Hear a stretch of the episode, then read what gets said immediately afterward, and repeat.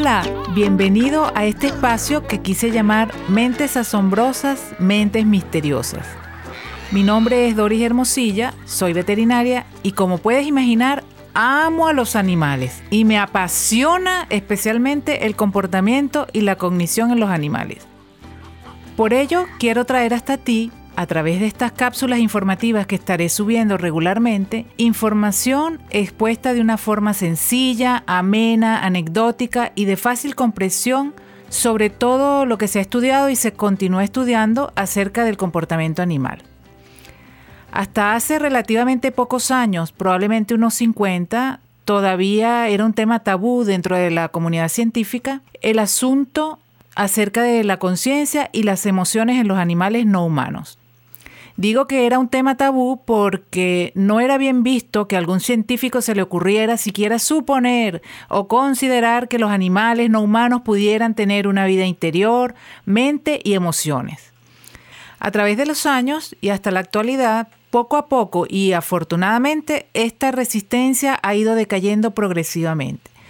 Esto debido seguramente a la cada vez más frecuente divulgación de estudios de investigación por parte de biólogos, naturalistas, zoólogos y etólogos.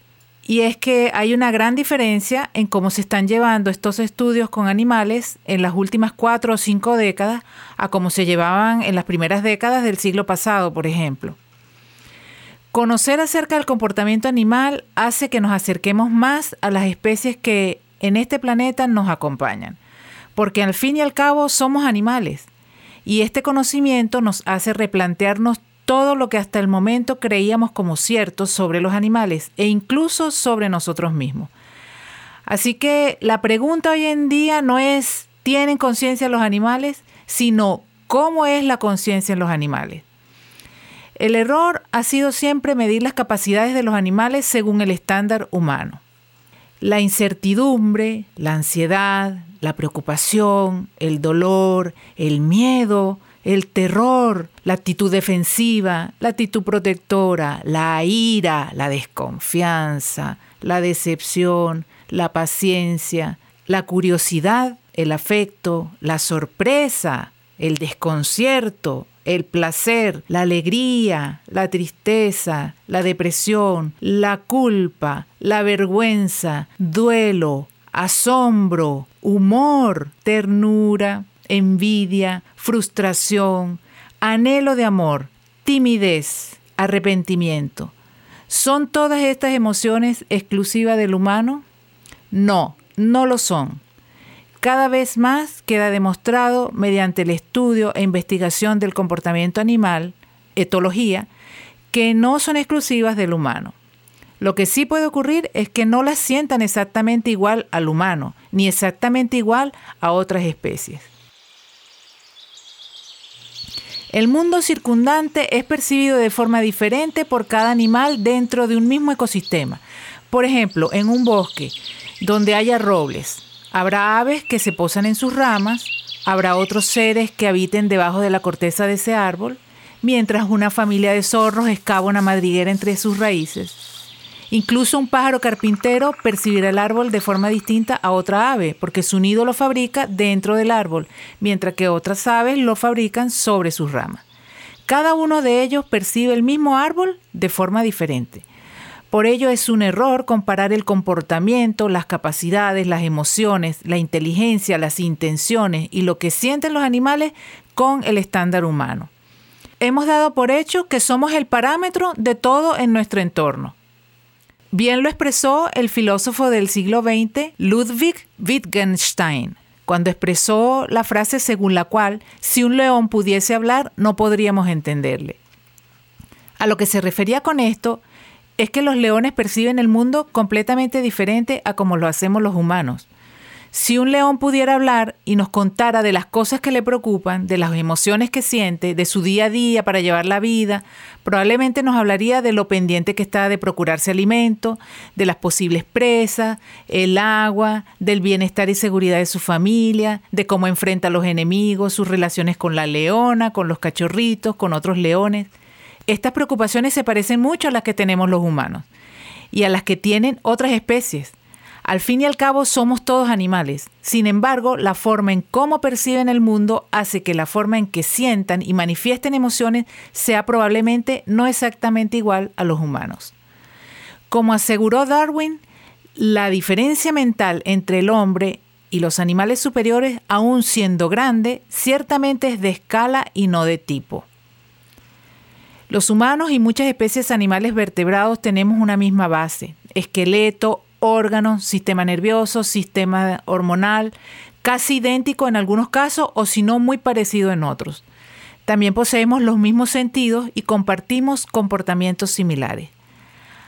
Hay en la mente de los animales intención, motivación, atención, curiosidad, cognición, pensamientos, emociones. Respuestas maravillosas tendremos a cada una de estas y otras interrogantes en la medida en que desarrollemos los temas con todo lo que la ciencia ha comprobado y sigue comprobando. Antes de concluir, quiero compartir con ustedes mi relato basado en la experiencia que tuvo el escritor Maxim Luskutov, quien narra cómo mientras hacía senderismo junto a su pareja en un parque nacional en Montana, Estados Unidos, avistaron una osa era una clara y hermosa mañana llena de sol. Se encontraban lo suficientemente lejos como para apreciar la belleza y brillo de su espeso pelaje y lo imponente de su talla y caminar, y a la vez sentirse seguros. El animal se encontraba al otro lado de un riachuelo. La observaron fascinados por unos minutos, comentando entre ellos la suerte de avistar tan hermoso animal en vida salvaje. Siguieron su caminata despreocupadamente entrando a un pequeño bosque de pino, pero al salir de allí se encontraron con que la osa estaba mucho más cerca de ellos que cuando la vieron por vez primera.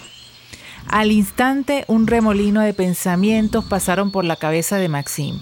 La osa los seguía, la osa los atacaría, enseguida sus pulsaciones se dispararon, la adrenalina recorría su cuerpo entero, aumentando su frecuencia respiratoria.